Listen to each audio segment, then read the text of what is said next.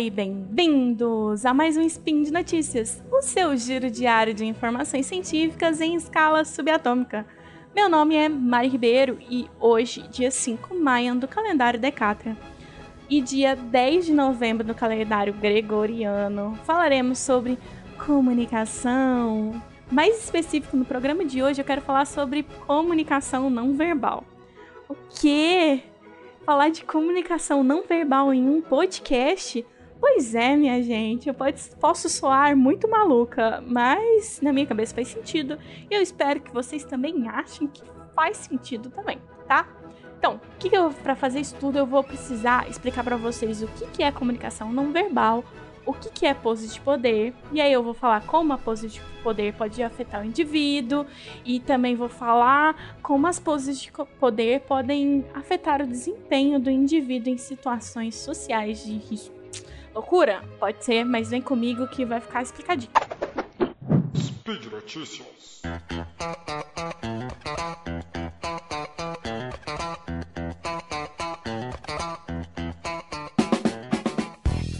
pavão, um gato, um chimpanzé e um executivo. O que eles têm em comum? Tá, nenhum deles entrou dentro do bar, não é nada disso, não é uma piada. Eles têm em comum é a comunicação não verbal. Vou explicar, calma lá. Seguinte, o pavão. Pavão abre suas penas majestosamente, todo orgulhoso. Ele vibra levemente as penas dele em busca da pavoa e sua companheira. Isso é comunicação não verbal. O gato, já viu quando alguém entra no território estranho do gato? Ele fica meio ecoado, anda mais devagar, às vezes até eriçado. Isso é comunicação não verbal. O chimpanzé, para quem não sabe, ele prende a respiração até o peito dele inchar e ele tá assim, ele começa a afirmar a hierarquia dele. É assim que ele afirma a hierarquia. Agora o executivo. Tá, eu acho que no executivo não vai prender a respiração para tentar inchar o peito ou mesmo balançar as suas penas para uma pavoa, né? Ou uma executiva. Não é isso, nada disso. Eu espero que não seja nada disso. O executivo, você já entrou dentro de uma sala de reuniões e tá o executivo todo largadão, todo pimpão maroto, com as pernas em cima da mesa, os braços para trás da cabeça, todo relaxado? Isso é comunicação não verbal também. Pode parecer chocante, gente, mas os humanos e os animais, eles podem apresentar é, expressões não verbais para afirmação, né? Para questão evolutiva, para definir quem é um alfa e tal. Não é isso que eu quero discutir, não é essa parte para vocês entenderem o que, que é uma questão não verbal, né? Uma comunicação não verbal. Mas aí a gente começa a entrar em questionamentos. Será que as ações não verbais importam? É possível comprovar cientificamente que elas importam de alguma forma? Como elas influenciam?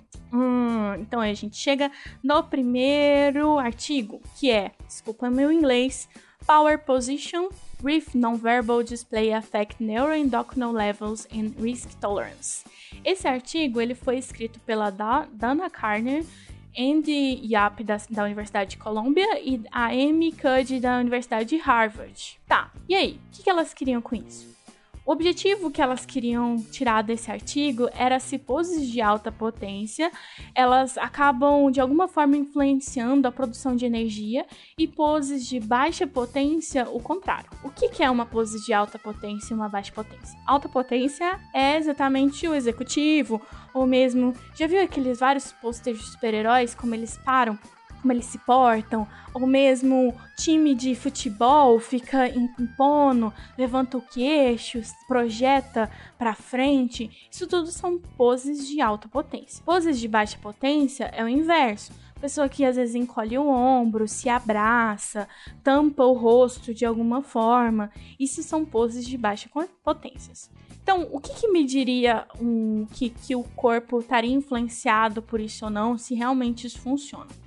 Bom, eles pensaram que poderia estar tá influenciado pelo sentimento de poder que a pessoa teria e a elevação do hormônio da testosterona e redução de hormônio de estresse, tipo cortisol.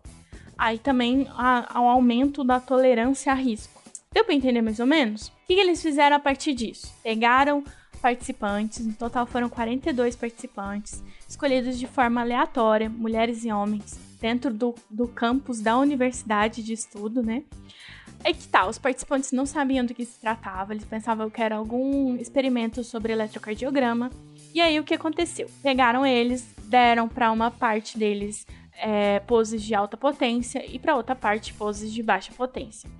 Cada participante teria duas poses e tinha que fazer cada uma delas durante um minuto, ok? A amostra de saliva foi coletada antes e depois do experimento, tá? Pra gente saber se alterava o nível de cortisol e testosterona. Além disso, foi feita uma aposta que após essas poses que eles tinham que fazer, que era a questão de que eles teriam dois reais.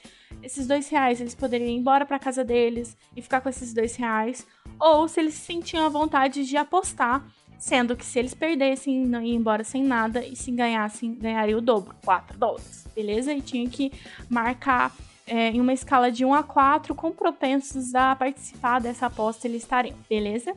Tá, e aí eles pegaram todos esses dados coletados e foram para análise. E a análise, gente, a análise foi muito linda, que comprovou que sim, há uma influência das poses de poder, essas poses de alta potência na fisiologia do indivíduo, além deles estarem mais dispostos a, a, correr riscos, né? Tipo, no caso, essa aposta baixa. Tudo bem que uma aposta baixa, mas foi uma forma que eles tiveram de mensurar isso.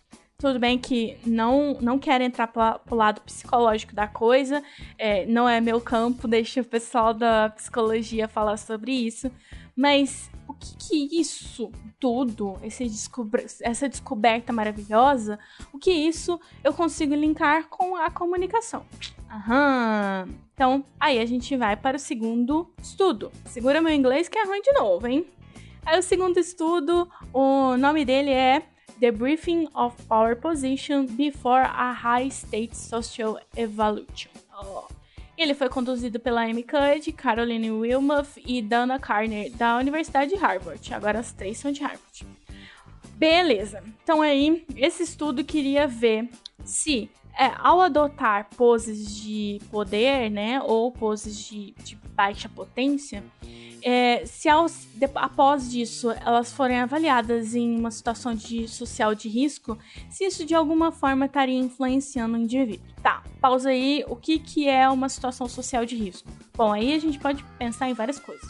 Uma entrevista de emprego pode ser uma situação social de risco, pode uma conversa com o seu chefe, uh, uma DR com a namorada, o encontro com o crush que deu match no, no aplicativo. Isso tudo pode ser uma situação de alto risco. Beleza? Então, a ideia é, eu, se eu parar um pouquinho antes de ir pro meu date ou pra minha entrevista de emprego e fizer alguma pose de poder, isso afeta de alguma forma? Ou se eu fizer uma, uma pose de baixa potência, afeta de alguma forma? E adivinha? Afeta, gente. Afeta, olha que lindo. Afeta o quê? Afeta a qualidade da fala do indivíduo. Pessoas que adotam essas poses de poder aumentam os níveis de testosterona, diminuem o nível de cortisol e ela se sente mais propensa a postar. Agora, postar o quê? Postar, sei lá, sua defesa de TCC, gente. Isso é uma, uma situação social de risco? Então, a sua fala vai melhorar de alguma forma, porque antes de alguma situação social de risco, você optou por parar um minutinho em uma posição de super-herói, uma posição de Mulher Maravilha, uma posição de executivo. Pensa só, gente. Viu? Viu? Eu acho que agora vocês entenderam por que, que eu parti de uma comunicação não verbal para explicar um pouco de comunicação. Então, assim, antes talvez de gravar o seu primeiro spin de notícias, você deva parar dois minutinhos em alguma pose de poder e talvez isso seja diferente do resultado final. Eu espero que vocês tenham uma diferença nesse resultado final, né? e por hoje é só, gente. Lembrando que todos os links comentados estão no post e deixe lá também o seu comentário, elogio, crítica, declaração de amor ou beijinho da Xuxa. Lembra ainda que esse podcast só é possível acontecer por conta do seu apoio no patronato do SciCast, tanto no Patreon quanto no Padrim. Um grande abraço para vocês. Fiquem em poses de poder e até amanhã.